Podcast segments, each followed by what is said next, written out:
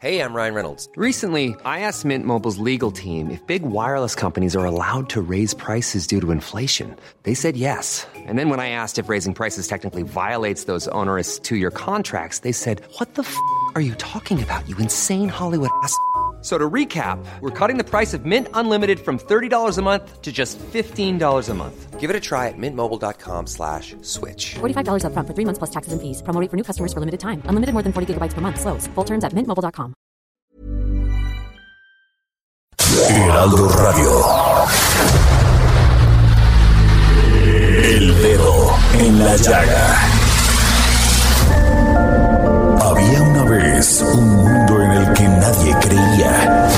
País de historias inexplicables.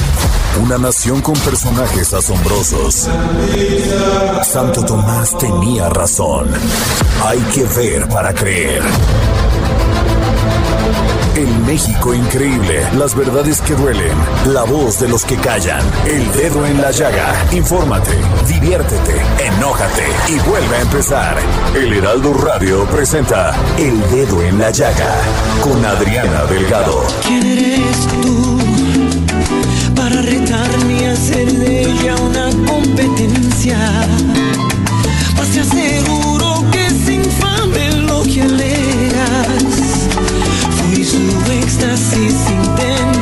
prazer iniciamos este dedo en la llaga de este viernes 5 de mayo del 2023 y ya huele a fin de semana, a puente, otro puentecito rico para seguir disfrutando de estos días calurosos de sol, de pasión y emoción. Y estamos escuchando a nuestro querido Mark Anthony y a Romeo Santos con esta maravillosa canción Yo también. Yo también la amé y le entregué el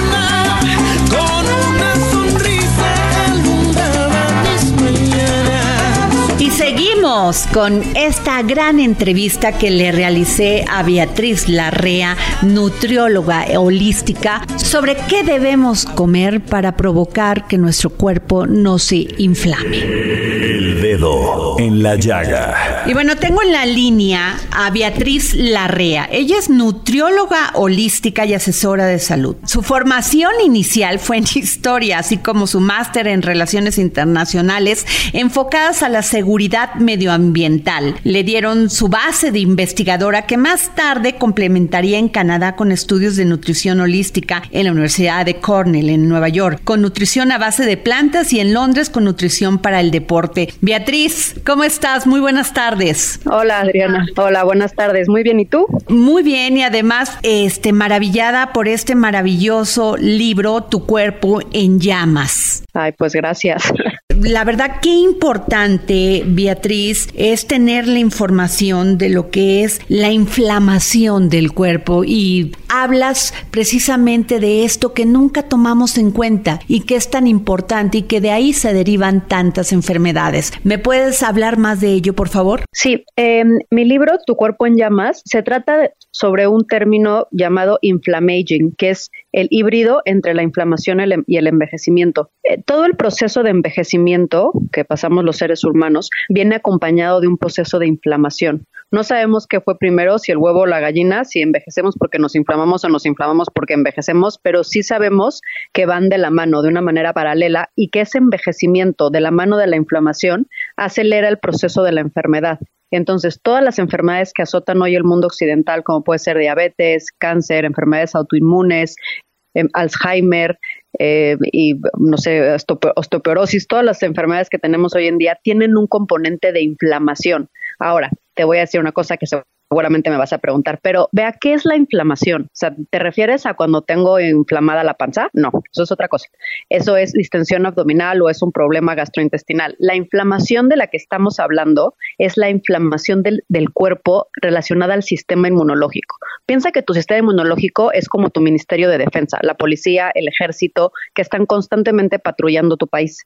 Y cuando hay algún agresor externo, un estresor puede ser literalmente el estrés o químicos medioambientales o mala alimentación o pensamientos negativos o un virus una bacteria hace que tu sistema inmunológico se ponga en pie de guerra. Y como buen ejército, cuando hay guerra hay armas de destrucción masiva. Entonces tu sistema inmunológico empieza a disparar desmedidamente por todo tu cuerpo, generando daños y haciéndote más propenso a diferentes enfermedades y liderando el proceso de envejecimiento. Es una, una falta de regulación y de equilibrio del sistema inmunológico. Eso es la inflamación, en pocas palabras. Beatriz Larrea, autora de este libro maravilloso, Tu cuerpo en llamas. Estrés. Cuando hablamos del estrés, hablamos precisamente de esta manera con la que en este momento, no solamente los mexicanos, sino todo el mundo, pues convivimos. Convivimos con un estrés laboral, la competencia, convivimos con un estrés medioambiental, convivimos también con esto que fue la pandemia del COVID-19 que generó incluso depresión. Convivimos con todo lo que significa vivir, casi sobrevivimos, Beatriz.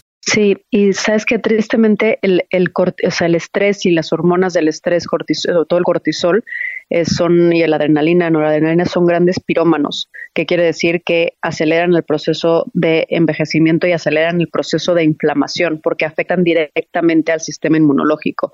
El cortisol bajando el sistema inmunológico y la adrenalina eh, activando al sistema inmunológico. Entonces tienen un impacto directo en cómo va a reaccionar tu Ministerio de Defensa. Sabemos hoy que el estrés es el mayor pirómano que existe, porque cuando estás estresado tu cuerpo está en modo huye o pelea huye del león que te está amenazando, pelea contra el león o súbete a un árbol.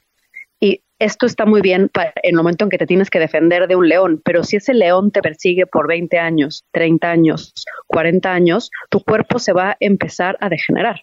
¿Por qué? Porque no estamos diseñados para eso, estamos diseñados para estrés agudo. Te persiguió un león o te mató o te escapaste y se acabó no te persiguió un león 40 años. Entonces, esos 40 años acaban, em, eh, terminan con, con tu salud, con tu belleza, con tu bienestar y van a cortar tu expectativa de vida saludable. Entonces, yo creo, por eso le doy tanta importancia en mi libro al tema del estrés, que la gestión del estrés junto con el sueño, que van de la mano, son la columna vertebral del envejecimiento saludable.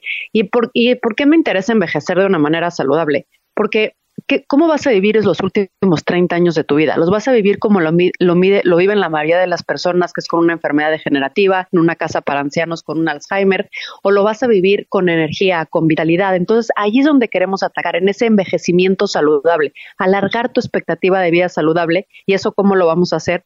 Uno, aprendiendo a gestionar el estrés para poder regular la inflamación y regular a tu sistema inmunológico. Entonces, darle prioridad a ese estrés. Em, el estrés acelera el proceso de envejecimiento. ¿Qué podemos hacer para controlar el estrés? Pues va, va, a depender mucho de cada persona, pero número uno, darle prioridad al sueño porque el sueño amortigua los efectos negativos del estrés. Practicar meditación, practicar mindfulness, la gratitud tiene un, efecto positivo en la manera de ver las cosas. Tres cosas por las que estás agradecido todo el día. Estar en contacto con la naturaleza, los fractales tienen un impacto positivo también en las hormonas. Eh, eh, atacar con las hormonas antiestrés, como puede ser la oxitocina, con, eh, con los abrazos de abrazos, besos, relaciones sexuales positivas, todo lo que genere estas hormonas Em, eh, esta, esta hormona oxitocina que es extraordinaria. También las hormonas sexuales como la, testosterona, el estrógeno, la progesterona y todo esto se, se, genera en parte con el ejercicio, con la comunidad, con la amistad, teniendo relaciones positivas, siendo parte de una comunidad o de algo que te haga, o sea, es muy importante sentirte parte de lo que sea, una familia, una pareja, una comunidad, una religión, algo que te haga parte de. Y esto es en algunas cuestión, algunas cosas que te pueden ayudar a amortiguar el estrés o aprender a bailar un tango con el estrés más bien. Claro que sí. Ahora, ¿cómo vivimos después de una pandemia como la del COVID-19 que pues nos hizo que nos recluyéramos en nuestra casa, que tuviéramos miedo, Beatriz? Vivimos dos años con miedo, lo seguimos teniendo. Claro, vino después la vacuna, pero eh, ¿qué consejos les darías a todas aquellas personas? No solamente en esto que dices, haz meditación, baila, diviértete, genera, ataca ese estrés con el mismo, pues con entusiasmo, con emoción, haciendo estas este, actividades. Pero, ¿qué consejos nos darías? Esto es algo muy personal, o sea, no tengo evidencia científica de esto, como todo lo demás y tengo lo que acabo de hablar. Es algo muy personal. Yo dejé de ver las noticias porque estar viendo las noticias, estar viendo cosas negativas, a mí personalmente me genera mucho estrés. Entonces, si hay algo extraordinario en el mundo, ya me enteraré, pero estar, o sea, piensa que tu, que tu, que tu hipotálamo, tu cerebro, está constantemente recibiendo señales de tu alrededor. Entonces, si tú estás viendo las noticias que lo que pasa en Ucrania, que si el COVID, que si se ha muerto no sé cuánta gente, y estás, tu mente está recibiendo esta información. Si por otro lado tú eh, le mandas inputs, o sea, señales a tu mente de que las cosas están bien. ¿Y cómo puedo hacer eso? Vea, sonríe. O sea, vas bajando de tu edificio y, eh, la persona que trabaja y está limpiando la calle, ejemplo, sonríele. Luego vas al autobús y en el camión, el, el, el, que está manejando el camión, sonríele. Y luego vuelve a sonreír. Y luego di buenos días. Y luego vuelve a sonreír. Esto parece una tontería, pero son señales que le estás mandando a tu mente de que en vez de estar rodeado de, de tigres colmillo de sable, estás rodeado de osos panda. Eh, abrazos. O sea, son cosas que parecen, parecen tontas, pero no lo son. O sea, ¿qué señales le estás mandando a tu mente? Lo mismo pasa con las redes sociales, eh, con las redes sociales y con el teléfono. Si todo el día estás leyendo cuántas personas se han muerto en Ucrania, cuántas personas mató el COVID, que si ya estamos en, la, en, la, cepa COVID 950 y que ahora esta va a acabar con, o sea, es que es imposible que tu mente no esté colapsada con el estrés. Pero eso tú lo puedes controlar. Puedes controlar en tus redes sociales, buscar cosas positivas, gente que admires, gente que te va a aportar algo. No ver las noticias. Ponte a ver, ¿te acuerdas la serie? No, sé cuántos años tengo, yo tengo 40, pero la serie de Friends, de amigos en Nueva York. Si tú puedes escoger, puedes ver Friends y morirte de la risa o puedes ponerte a, a ver las noticias y llorar de la cantidad de gente que se está muriendo en Ucrania. ¿Qué diferencia real va a ser en tu vida? El saber cuánta gente se está muriendo en Ucrania. Es como un morbo mal aplicado. Claro, porque tu, tu cuerpo, no, tu, tu, tu hipotálamo y tus sentidos no saben diferenciar entre que tú estás viendo la televisión de la guerra de Ucrania o tú estás metido en la guerra de Ucrania. Claro. Ellos lo van a interpretar de la misma manera porque le estás mandando esa señal a través de tus sentidos. Tus sentidos se lo mandan el hipotálamo, hipotálamo, lo va a mandar a glándulas suprarrenales. Ahora hay una cosa que es importante, Beatriz. La tecnología llegó, a veces para bien, a veces para mal, porque finalmente todos estamos sumergidos en la tecnología y esto hablo de las redes sociales, de los teléfonos inteligentes. Entonces, eh, la gente nos volvemos adictas, a, adicta a ver la, las noticias por el Twitter, a ver si este se fue de viaje una persona por el Instagram o el Facebook, a ver, a ver qué chistosa es otra persona por el TikTok. Comparándote. Y antes piensa que como especie, esta aquí es la historiadora hablando, eh, estábamos acostumbrados a buscar la aprobación de tu tribu, de 30 personas, 50 personas, 120 personas, pero ahora tienes que buscar la aprobación de 99 mil personas que te siguen en Instagram. Y, como especie también estamos diseñadas para buscar lo negativo. ¿Por qué? Porque eso es lo que nos hacía sobrevivir en la época del Paleolítico. Entonces, si tienes 150 mensajes positivos y uno negativo, ni te vas a acordar de los 150 positivos, te vas a enfocar en el negativo. Entonces, también tú tienes que ser un, un, consumidor de redes sociales y de noticias informado en el sentido de que si tú le das prioridad, cosa que yo hago en mi vida, a la gestión del estrés, yo puedo modular mis redes sociales y la información que yo veo. Puedo decidir poner Friends y reírme con Joey y con Chandler, o puedo escoger ver la BBC y ver cuántas gentes están muriendo en Ucrania. Es mi decisión. Y yo puedo ver si en mis redes sociales sigo a alguien que me estresa su vida, que me estoy comparando, o puedo seguir al Dalai Lama y, o a quien, o sea, a quien admires, a gente que admires, gente que te aporte. Y también lo mismo pasa con la gente con la que te rodeas. ¿Con quién te estás rodeando? Te estás rodeando de gente que admiras, gente que es positiva, gente que le pone soluciones a tus problemas y no problemas a tus soluciones. Te estás rodeando de gente que es negativa, que está criticando, que está hablando todo el día del COVID, que está hablando de las gentes que se están muriendo, que vive con miedo. ¿Qué es que todo esto tiene que ver con qué señales le estás mandando a tu hipotálamo? Porque tu hipotálamo con esas señales va a decidir si va a encender la cascada del estrés a, a, través de las glándulas suprarrenales. Entonces, imagínate que gran parte del estrés, no todo, pero una gran parte depende de lo que tú decidas hacer y con de qué te vas a rodear y con quién te vas a rodear. Así es. Bueno, ahora vivimos en este mundo, estas son las opciones que a mí me parecen vitales y muy importantes lo que dices, pero también, ¿qué otra manera, por ejemplo, hay de evitar esta inflamación, por ejemplo, en la dieta, querida Beatriz? Ok, la alimentación también es un pilar muy importante, no tan importante a lo mejor como puede ser el sueño, puede ser la gestión del estrés, pero también es un pilar muy importante. ¿Por qué? Porque eh, hay, a través de la alimentación podemos activar las rutas inflamatorias o activar las rutas antiinflamatorias. Alrededor de diferentes frentes. Uno es en la microbiota, que tengo dos capítulos sobre esto. Otro es a través de los bomberos, lo que yo llamo estos, eh, literalmente estos compuestos que van con su manguera apagando las llamas de la inflamación. Y por otra parte, también a través de las rutas de las prostaglandinas que eh, encienden o apagan la inflamación. Y todo esto lo podemos modular con la alimentación. Entonces, ¿qué sabemos? Las últimas revisiones sistemáticas, cito dos en, en, en, eh, en mi libro Tu cuerpo en llamas, que son un conjunto de todos los estudios científicos que se han hecho sobre alimentación inflamatoria y antiinflamatoria, nos han demostrado que qué genera inflamación en el cuerpo, esta inflamación sistémica a través de la microbiota y las prostaglandinas. Eh, las grasas saturadas. ¿De dónde vienen las grasas saturadas? De los embutidos, jamón, chorizo, eh, pepperoni, todo lo que sea embutido, carne procesada, eh, contiene grasas saturadas, carne de mala calidad, carne roja de mala calidad, lácteos eh, no fermentados. Entonces el yogurte está bien, el kefir está bien, pero eh, mucho lácteo y lácteos muy, eh, muy grasosos, grasa saturada. ¿Qué otra cosa genera inflamación? Los alimentos ultraprocesados que contienen aceites, harinas y azúcar, aceites inflamatorios como aceite de soja, aceite de maíz, sometidos a altas temperaturas. Entonces, alimentos procesados, eh, cualquier cosa que, eh, que esté en un supermercado que dure 15 años y que esté envuelto en un paquete de plástico, esos son alimentos ultraprocesados. ¿Qué baja las llamas de la inflamación? ¿Qué genera compuestos antiinflamatorios en el cuerpo? Eh, número, o sea, yo tengo mis cinco bomberos, pero en cuestión general en alimentación hablamos de alimentos naturales.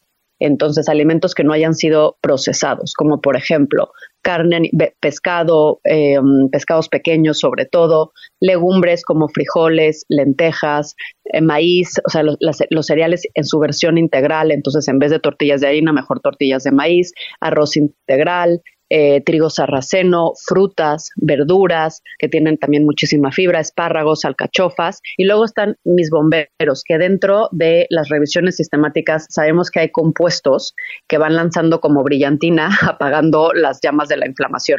Eh, el, el, compuesto más antiinflamatorio que existe hasta el momento, no hay nada más antiinflamatorio, es la cúrcuma la curcumina que viene en esta, en esta especie naranja que se utiliza mucho en la India.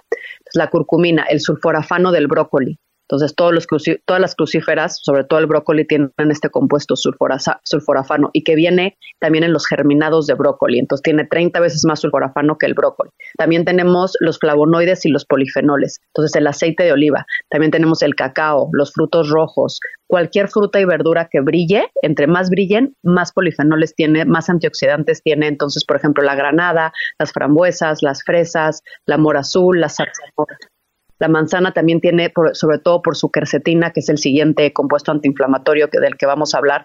La quercetina es extraordinaria y la principal fuente de quercetina es las alcaparras y las manzanas. Entonces, las manzanas con su cáscara también contienen mucha quercetina. O sea, al final son alimentos naturales que te da la naturaleza y a lo mejor en, en España tenemos más aceite de oliva y en México más aceitunas y en México tienen más aguacate. O sea, pero eh, el, el, punto es que sean alimentos naturales, un poco de todo, pero alimentos que no hayan sido procesados y que sean bajos en azúcares, en grasas oxidadas. Este, Beatriz Larrea, escritora de este libro Tu cuerpo llamas, he escuchado mucho y a muchos especialistas hablando del magnesio, que es importante que todos los días lo tomemos. ¿Tú qué piensas? Sí, el magnesio, cuando quien, si leíste mi libro y quien lo vaya a leer, vemos que es el otro de los compuestos antiinflamatorios. El magnesio sabemos que el 80% de la población tiene una deficiencia de magnesio, que no llega a la dosis mínima recomendada. Consumen unos eh, entre 150 y 300 miligramos de magnesio y necesitamos por lo menos 500 miligramos de magnesio. El magnesio regula 300, la última actualización científica son 325 funciones bioquímicas en el cuerpo. ¿Esto qué quiere decir? Que si tú no tienes suficiente magnesio, hay 325 cosas como mínimo que no van a funcionar bien en tu cuerpo. ¿Por qué tenemos esta deficiencia de magnesio? Porque vienen las hojas verdes, nadie come ensalada y nuestras tierras están deficientes de nutrientes. Entonces, eh, ¿cuáles son las principales fuentes de magnesio? Los frijoles blancos, todas las hojas verdes, entonces espinaca, rúcula, berros, kale, eh, cualquier hoja verde que veas, menos la lechuga, porque la lechuga es más agua que cualquier otra cosa, pero hojas verdes, también el chocolate, el cacao, el cacao 100%, el oro de los aztecas, el alimento estrella de los mayas, el cacao contiene mucho magnesio. Todas las, almendras y los frutos secos también contienen magnesio. Esos son algunos de los alimentos y también yo recomiendo personalmente eh, suplementar con entre 300 y 600 miligramos de bisglicinato de magnesio eh, eh, unas eh, cinco veces por semana más o menos. ¿Ese cómo lo encontramos, Beatriz? Porque cuando vamos y compramos en alguna tienda es básicamente compramos magnesio. ¿Cuál es la diferencia entre uno y otro? Eh, la diferencia es, eh, digamos, el compuesto que está adherido al, magnesio. Sabemos que algunos magnesios son de mala calidad porque no se absorben bien o porque pueden generar problemas gastrointestinales. Si, siempre busca glicinato de magnesio o si no, citrato de magnesio. Son los que mejor funcionan, pero también hay uno nuevo ahora que es el etreonato de magnesio, pero eso es mucho más difícil de conseguir. Con, en, pero glicinato de magnesio lo consigues en cualquier lugar y si no, citrato de magnesio. Beatriz, qué interesante todo esto que nos dices. Nos has hablado de cómo mantener bajo el estrés, qué comer para revertir la inflamación. Beatriz, también yo te diría, tenemos que hacer algún deporte diario, algo que practicar aparte del baile. Eh, sí, hay un capítulo que se llama las, las rutas de la vitalidad. ¿Qué quiere decir? Que tenemos diferentes rutas en el cuerpo, digamos, vías que van a encender los genes de la vitalidad y van a apagar los genes del envejecimiento. Entonces tú en tu cuerpo tienes un genoma, entonces todos tenemos una genética, pero sabemos que el, el 95% de lo que nos sucede, de las enfermedades, de cualquier cosa que nos pasa a nivel eh, fisio, o sea, a nivel enfermedad o bienestar, tiene que ver con la epigenética. ¿Qué quiere decir? Que cómo se encienden y se apagan tus genes. Entonces tú puedes tener el gen del Alzheimer, pero si tu medio ambiente no es propicio para que ese gen se encienda, el gen no se va a encender. Digamos que el gen eh, carga la pistola y tú con tu estilo de vida tiras del gatillo. Entonces, 95% de lo que te sucede es epigenético, es medioambiental y el 5% es genético. Entonces, tenemos diferentes rutas para, enveje, eh, para encender los genes que te mantienen joven. Y esas rutas, por ejemplo, las sirtuinas, AMPK, que hablo de esto en mi libro, se encienden con diferentes, eh, eh, diferentes actividades. Una de ellas es la restricción calórica, entonces todo el tema del ayuno intermitente, de la, eh, de la cronobiología, de cenar más temprano, de adaptarte a tus ritmos circadianos, pero bueno, algún tipo de restricción calórica o de ayuno intermitente. Y otra de, la, de las rutas que va a encender a MPK es el ejercicio. Hasta el momento no tenemos ninguna estrategia anti-aging más eficiente o más eficaz que el deporte. No hay, no hay ningún compuesto ni el ni aunque juntaras el sulforafano con la quercetina, con los flavonoides, con la pigenina, no hay manera que tengan el impacto que puede tener el deporte. El deporte va a atacar todos los biomarcadores del envejecimiento, va a generar inflamación cuando estás haciendo ejercicio, pero después tu cuerpo va a compensar generando compuestos antiinflamatorios muy poderosos. Entonces va a, desinflamar, va a oxigenar tu cerebro, va a mejorar la salud de tu cerebro del hipotálamo, va a a, a, a, todo lo que te puedas imaginar, a generar más masa muscular, a bajar la tensión arterial, a regular la insulina, hacerte más sensible a la insulina, a regular tus hormonas, generar testosterona. O sea, todo lo que te, o sea, podríamos hablar aquí 25 horas del, de los beneficios que tiene el ejercicio, pero es muy importante hacer ejercicios de fuerza.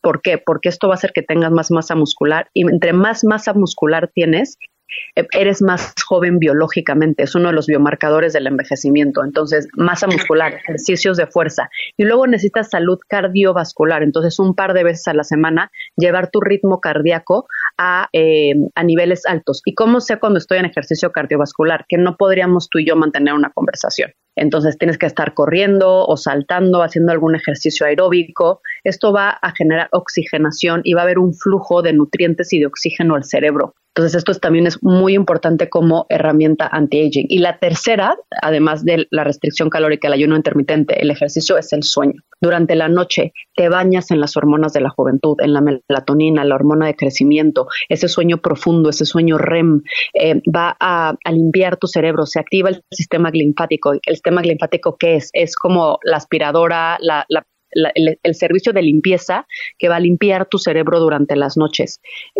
Se, se, hay un balance de las emociones. Nunca te ha pasado a lo mejor que estás como muy triste o muy angustiada o tienes un problema emocional y sueñas con eso y se resuelve, o sea, como que tu cuerpo lo resuelve, porque sabemos que el sueño es, es una manera que tiene el cuerpo de regular y gestionar y procesar las emociones y procesar lo que te sucede durante el día. El sueño es la columna vertebral de la salud. Entonces esos tres pilares van a hacer que tú tengas un envejecimiento saludable. Y nos vamos a una pausa para seguir con esta gran entrevista a Beatriz Larrea, nutrióloga holística y autora del libro Tu cuerpo en llamas.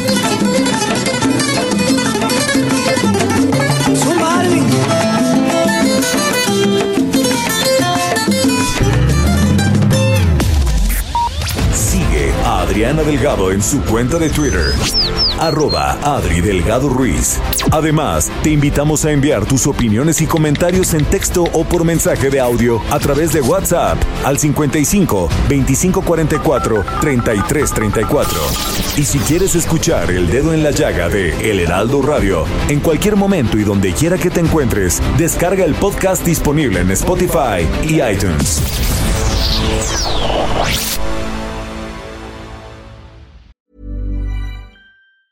Hey, it's Ryan Reynolds, and I'm here with Keith, co star of my upcoming film, If, only in theaters, May 17th. Do you want to tell people the big news? All right, I'll do it. Sign up now and you'll get unlimited for $15 a month and six months of Paramount Plus Essential Plan on us. Mintmobile.com slash switch. Upfront payment of $45 equivalent to $15 per month. Unlimited over 40 gigabytes per month. Face lower speeds. Videos at 480p. Active Mint customers by 531.24 get six months of Paramount Plus Essential Plan. Auto renews after six months. Offer ends May 31st, 2024. Separate Paramount Plus registration required. Terms and conditions apply if rated PG. Sigue a Adriana Delgado en su cuenta de Twitter en arroba Adri Delgado Ruiz. Y envíanos tus comentarios vía WhatsApp al 55 25 44 33 34 o 55 25 02 21 04. Adriana Delgado entrevista en exclusiva al arquitecto Mauricio Rocha. ¿Cómo ve la arquitectura mexicana actualmente?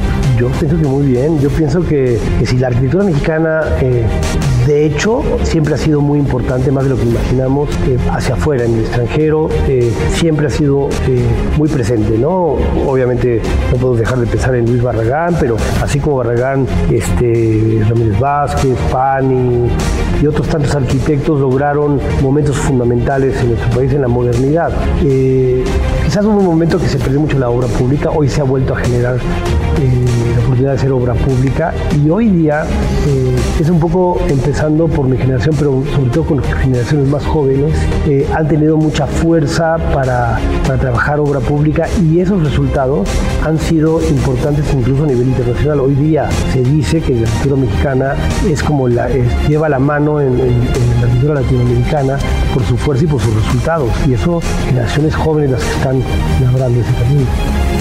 Jueves, 10.30 de la noche, El Dedo en la Llaga, Heraldo Televisión. Yo también la amé y le entregué el alma. Regresamos de este corte y seguimos con esta entrevista con Beatriz Larrea sobre su libro Tu cuerpo en llamas. El dedo en la llaga. Y Beatriz, no tomamos en cuenta cuando hablamos de la dieta, pero el tema del daño que provocan los granos, el azúcar, las harinas de las rutas del envejecimiento de las hormonas de la senectud. y sobre todo el azúcar.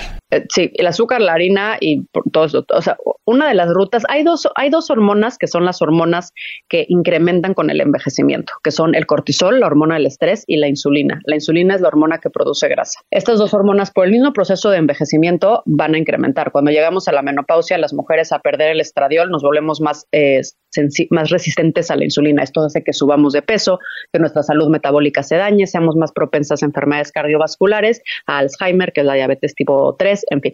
Eh, ahora, ¿qué, ¿qué podemos hacer para ayudar a regular esa insulina, para prevenir síndrome metabólico diabetes? Número uno, y lo más importante, es aprender a equilibrar tus niveles de glucosa en sangre. ¿Por qué? Porque estas alteraciones de niveles de glucosa dañan tu salud metabólica y hacen que ah, enciendas una de las rutas del envejecimiento, que es la de la insulina. Entonces es muy importante, vital, aprender a equilibrar esos niveles de glucosa. ¿Y cómo hago eso? Número uno, reduciendo. Eso no quiere decir que si un día saliste el fin de semana y te comiste un helado pasa algo. Lo que haces de vez en cuando da igual. Pero en tu día a día, intenta reducir o casi eliminar todos los días eh, las harinas, el azúcar, los jugos de frutas, los refrescos, eh, galletas, pan dulce, mermelada, todos estos alimentos, y la mayoría de los alimentos ultraprocesados, si vas al súper, te encuentras que el 80% de los alimentos son procesados, ultraprocesados, lo cual quiere decir que casi todos tienen azúcar. La salsa de tomate lleva azúcar. Luego te dicen, eh, eh, no sé, este, salsa de César para la ensalada y te pones a leer los ingredientes y tiene azúcar. Todo tiene azúcar. Entonces, de irte a los alimentos naturales y reducir ese consumo de azúcar para equilibrar los niveles de glucosa en sangre para activar todas las rutas de la vitalidad, desactivar las rutas del envejecimiento. Y son cosas tan sencillas, Adriana, como en vez de tomarte un jugo de naranja, tómate la naranja entera. En vez de comprar tortilla de maíz, digo, tortilla de harina, compra tortilla de maíz. En vez de comerte una galleta o una concha o un pan dulce, ¿por qué no te comes unas almendras acompañado de unas fresas? Entonces, intentar reducir ese consumo de azúcar e intentar vestir a los carbohidratos. No es lo mismo que te comas un plato de arroz que un plato de arroz con una ensalada, con un poco de pollo y con un aguacate. La respuesta es totalmente diferente. No se trata de no consumir carbohidratos para nada, sino de aprender a hacer un plato equilibrado con un poco de todo, con verduras, con grasas, con proteínas y con un carbohidrato de buena calidad. Me encantan los frijoles, las lentejas, los garbanzos, porque tienen una carga glucémica muy baja y mantienen los niveles de glucosa estable. Entonces no trata de no comer carbohidratos, sino elegir la mejor opción de carbohidratos. Te quiero preguntar esto, Beatriz. Hay muchas dietas que han salido al mercado, como la dieta keto, la dieta del metabolismo rápido, en fin, muchas dietas. ¿Cuál es la mejor manera de mantenerte saludable, esbelto, sin tener que hacer dietas que te estresan? Tan solo el hecho de hacer una dieta ya te estresa. 100%. Eh, no sé si en México se utiliza este término, pero en España lo utilizan mucho de dietas Entonces, las dietas milagro han ido cambiando a lo largo. Antes, eh, la proteína era el problema. Luego, la grasa fue el problema. Entonces, todo se volvió fat free, libre de grasa, porque condenamos a la grasa. Y ahora el problema son los carbohidratos. Y simplemente van cambiando de dieta y te voy a preguntar una cosa, ¿Tú, tú, tú, ¿Tú crees en los príncipes azules? ¿Crees en las historias de Disney que Disney nos dijo a todas las mujeres que nos iba a venir al príncipe azul y la hada madrina iba a venir con nosotros? Creía eso antes de los 14 años. Exacto, hasta esa hora, pero ya hemos aprendido con la historia que los milagros no existen, que los príncipes azules no existen y que lo que existe es la constancia, el trabajo y que las princesas nos salvamos solas. Pues lo mismo pasa con las dietas milagro. Lo que existe no es yo como, como nutrióloga que voy a llegar con mi, con mi varita bibiri babiri boom y te voy a dar una dieta milagrosa que va a acabar con tus problemas de sobrepeso. Eso no existe.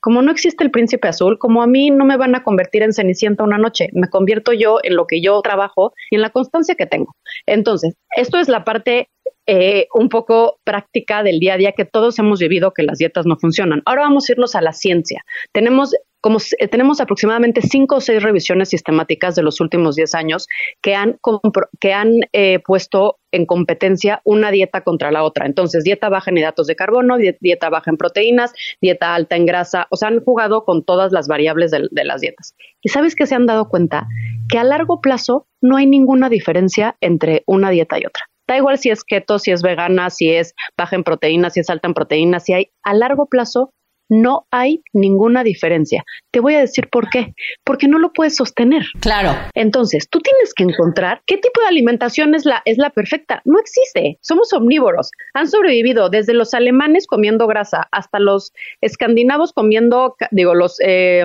en, en los polos comiendo pingüinos y pura grasa, hasta los latinoamericanos comiendo maíz y plátano y mango. Y todos hemos sobrevivido y hemos llegado a un nivel óptimo de salud a lo largo de la, historia. ¿Por qué? Porque el cuerpo humano se adapta a cualquier patrón de alimentación natural que le des.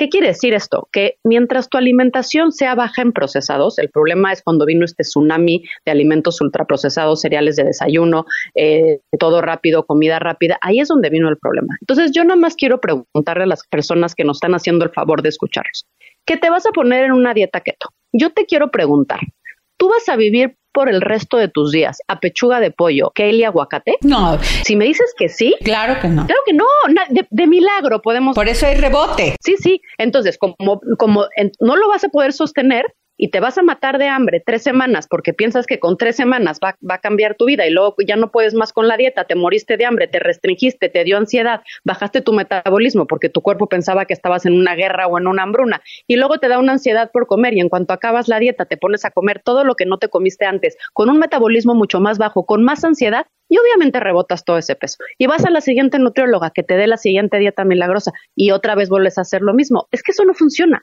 Lo que funciona es el tipo de alimentación que tú escojas, que se puede adaptar a ti, a tu estilo de vida. Eh, ¿Qué quiero decir? Pues si estás en México, ¿qué hay en México?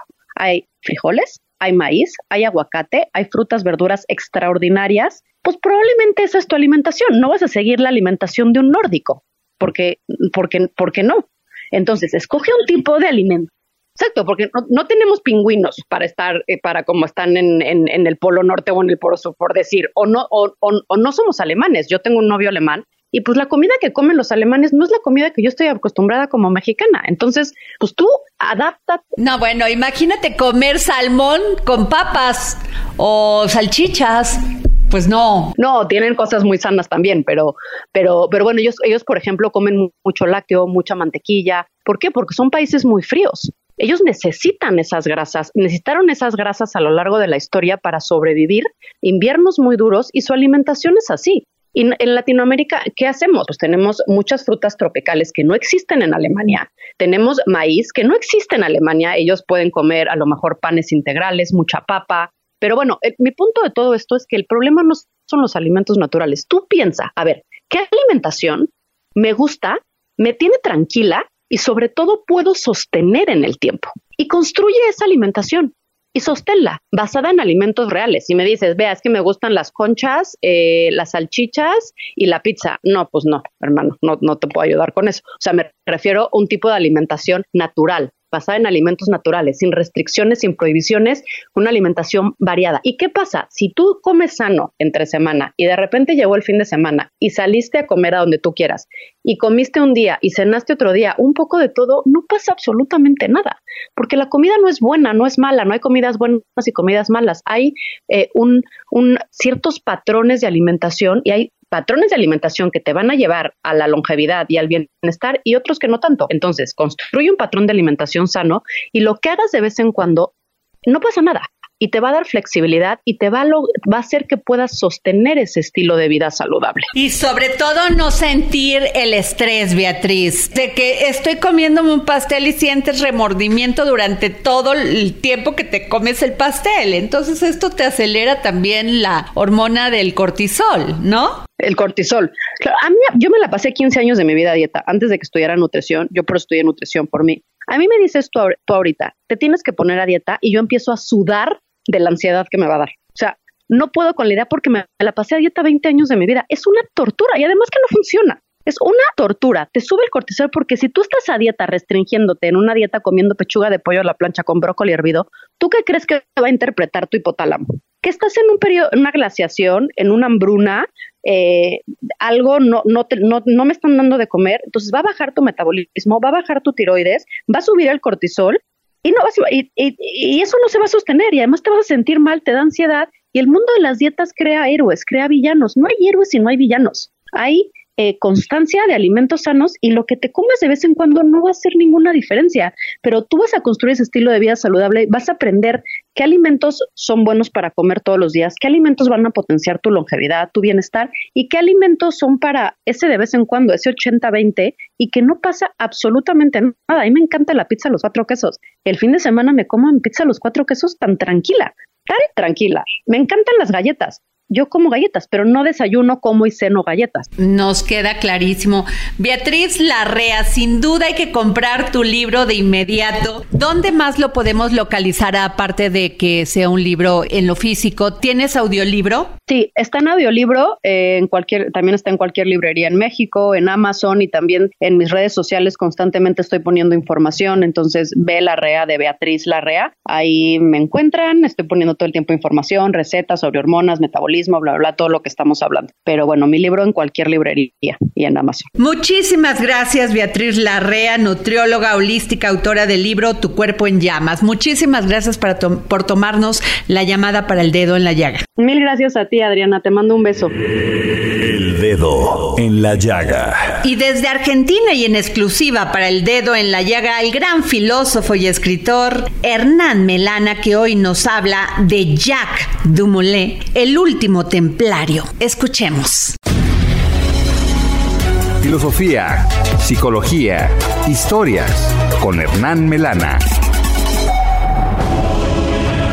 Hola Adriana y oyentes del dedo en la saga. Hoy vamos a hablar de Jacques de Molay, el último templario. Jacques de Molay nació en el año 1245 o 1240. No hay todavía una fecha certera que puedan dar los historiadores como fecha establecida de su nacimiento. Pero lo que se sabe es que a los 20 años entró a la orden de los templarios, de los caballeros templarios en donde se destacará por su valor y sus luchas, sobre todo en el Oriente.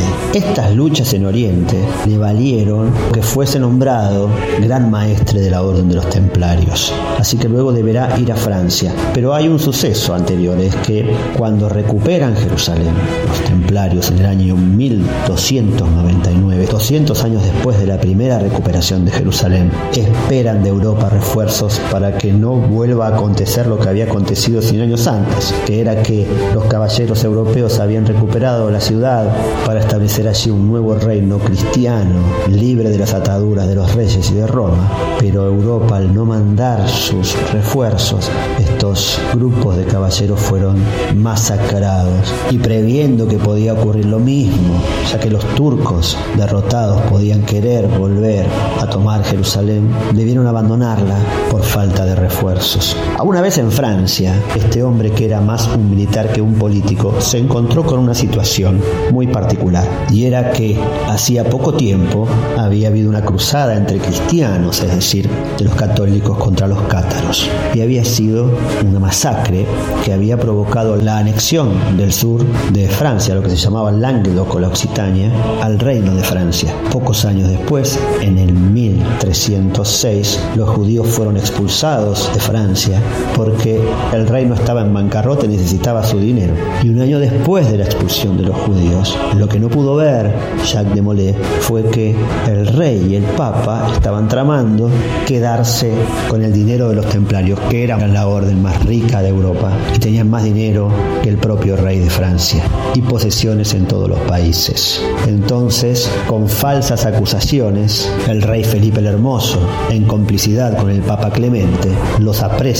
de manera súbita un viernes 13, por eso quedará en la conciencia popular como un día maldito, y luego de sendas torturas deciden eliminar la orden en la hoguera. Jacques de Molay morirá varios años después, el 18 de marzo de 1314, en lo que se conocía la isla de los judíos, un pequeño islote anexado a la Cité de París, un lugar en donde hoy mucha gente pasea sin ver una pequeña placa que dice aquí, ha muerto Jacques de Molay. Y no solo él, sino que cientos de personas pasaron por allí y fueron ajusticiadas de manera cruel. Me despido con una frase, la frase que Jacques de Molay dice cuando está ardiendo en la hoguera, que según los cronistas de la época, luego de entonar un canto cuando las llamas lo alcanzaron, empezó a gritar y dijo lo siguiente, Rey Felipe, en menos de 40 días te conmino ante el tribunal de Dios. Papa Clemente y Caballero Nogaret, a ambos los conmino en menos de un año ante el tribunal de Dios. Malditos, malditos todos por 13 generaciones. Esto es lo que se conoce como la maldición de los templarios y el rey Felipe el Hermoso morirá en el plazo de 40 días y en menos de un año el Papa Clemente. Hoy es viernes, viernes, viernes del historiador Ignacio Anaya, que en sus cápsulas del pasado nos habla de la batalla de Puebla y el ingenio detrás de ella.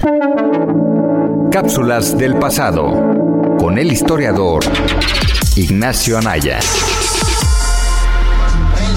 Firmado el convenio Soledad, llegaron más agentes rompieron su amistad, traían la consigna de acabar con la nación y derrocar a Juárez Hola Adriana, hola amigas y amigos del dedo en la llaga y esta es mi cápsula del pasado. Hoy 5 de mayo les hablaré un poco sobre la emblemática batalla de Puebla, un acontecimiento con una fuerte carga simbólica en la historia de México. Era el 5 de mayo de 1862. Alrededor de las 2 de la tarde, el conde de Lorenzés ordenó el asalto de las tropas francesas a los fuertes de Loreto y Guadalupe. El ejército francés se encontraba confiado. Veían con menosprecio las defensas mexicanas durante la intervención. Incluso, el conde de Lorenzés escribió en una carta lo siguiente: Tenemos sobre los mexicanos tal superioridad de raza, de organización, de disciplina, de moralidad y de elevación de sentimientos, que suplico a vuestra excelencia se sirva decir al emperador que desde ahora, a la cabeza de sus seis mil hombres, soy dueño de México.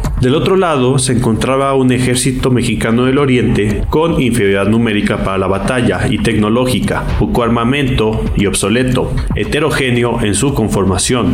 Sus soldados no eran como tal un ejército nacional, provenían de diferentes partes, con diversas maneras de pensar y varios incluso estaban ahí por la fuerza, pero sabían usar su entorno y contaban con la estrategia militar de Ignacio Zaragoza y varios de sus generales. Los oficiales mexicanos, aunque con poca formación académica militar, contaban con vasta experiencia en operaciones de guerra y conocían bien a sus hombres. Todo comenzó con cañonazos. Los franceses buscaban hacer daño en los fuertes de Guadalupe y Loreto, las zonas para defender la ciudad de Puebla. A pesar de haber utilizado gran parte de sus municiones, las fuerzas francesas no lograron dispersar a la resistente tropa mexicana y tampoco consiguieron hacer daños importantes en los fuertes. La Guardia Nacional de Tetela, de Ocampo, Zacapaxtla, Veracruz y Toluca desempeñó un papel crucial en el rechazo del asalto. Ante la sorprendente baja sufridas, Lorenzés decidió organizar sus fuerzas y lanzar un segundo ataque con tres columnas, enfocándose en el fortín más débil, el de Guadalupe. Sin embargo, nuevamente las fuerzas mexicanas repelieron el ataque. Porfirio Díaz y sus fuerzas también contuvieron el avance de la tercera columna francesa, la cual intentaba rodear a los defensores. A pesar de que los soldados franceses lograron colgar una escalera improvisada en los muros de Guadalupe, fueron eliminados rápidamente al intentar avanzar por el terraplén del fortín. Mientras tanto, las fuerzas de Díaz y la caballería de Álvarez en el llano también lograron contener y hacer retroceder a los franceses. Una fuerte lluvia, sumada a la dificultad del terreno, terminó por frustrar los intentos franceses de un último asalto, y su cuartel general ordenó la retirada. Aunque las fuerzas mexicanas intentaron continuar la persecución, la falta de luz y las condiciones climáticas les impidieron seguir. De esta manera se había dado una victoria importante, simbólicamente, para las fuerzas de la República. La relevancia de esta batalla sirvió más a la posteridad, ya que se instaló rápidamente como una celebración nacional en el país. Y bueno, para los mexicanos que viven en Estados Unidos, representa una fiesta de la mexicanidad. Espero que les haya gustado este episodio y recuerden escucharnos cada semana. Muchas gracias y hasta la próxima.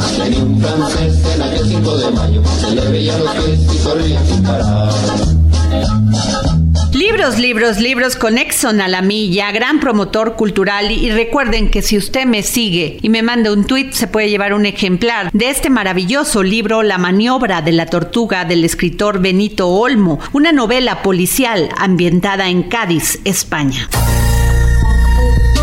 Libros, libros, libros con Exxon a la milla.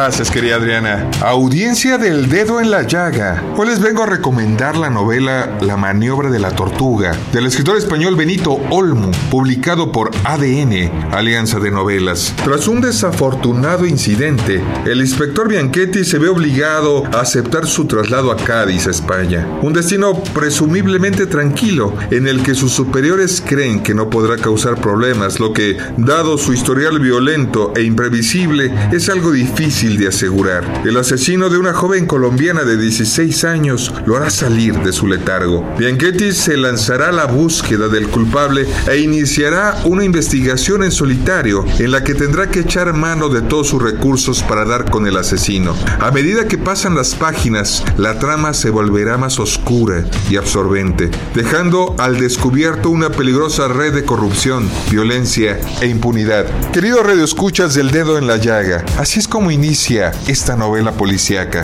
Todo había comenzado con la muerte de una chica. No tenía claro los motivos que hicieron que emprendiera aquella cruzada solitaria para desenmascarar a su asesino, aunque tuviese algo que ver con el hecho de que sus compañeros y superiores le habían repetido una y otra vez que se mantuviera al margen. El sabor metálico de la sangre le sacó de sus ensoñaciones, enfureciéndolo, y entre los dedos alcanzó a ver los rostros jadeantes y de sus asaltantes. Si bien los golpes eran demoledores, lo que demostraba que se trataba de individuos experimentados en tales lances, sabía que no tardarían en cansarse y que sus puñetazos se volverían más lentos y menos certeros. Nadie podría mantener cadencia de golpes durante mucho tiempo, ni siquiera Mohamed Ali. Se dijo y resolvió esperar su oportunidad. A pesar de todo, una parte de su cerebro no paraba de repetirle que aquello no era del todo y que si alguien se había molestado en mandar a cuatro para que le dieran un escarmiento, era porque estaba en el camino correcto. Estaba más cerca de atrapar al asesino, declara Vidal. Si salgo de esta, claro, pensó. Querido Radio Escuchas del Dedo en la Llaga, un ejemplar de esta novela para la primera persona que escriba al Twitter, Adri Delgado Ruiz. Muchas gracias como siempre, Adriana. Nos saludamos en la próxima y por favor, cuídense mucho.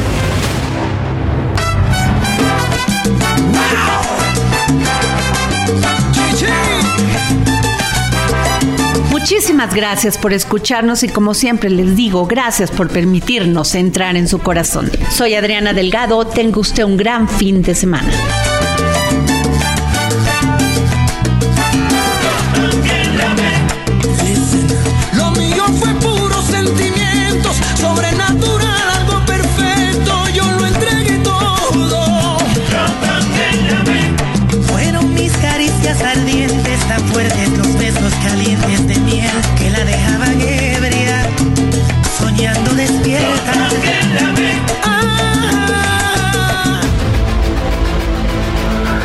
Heraldo Radio presentó El Dedo en la Llaga con Adriana Delgado.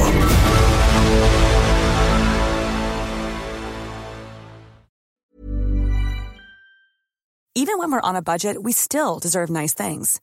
Quince is a place to scoop up stunning high-end goods for 50 to 80% less than similar brands.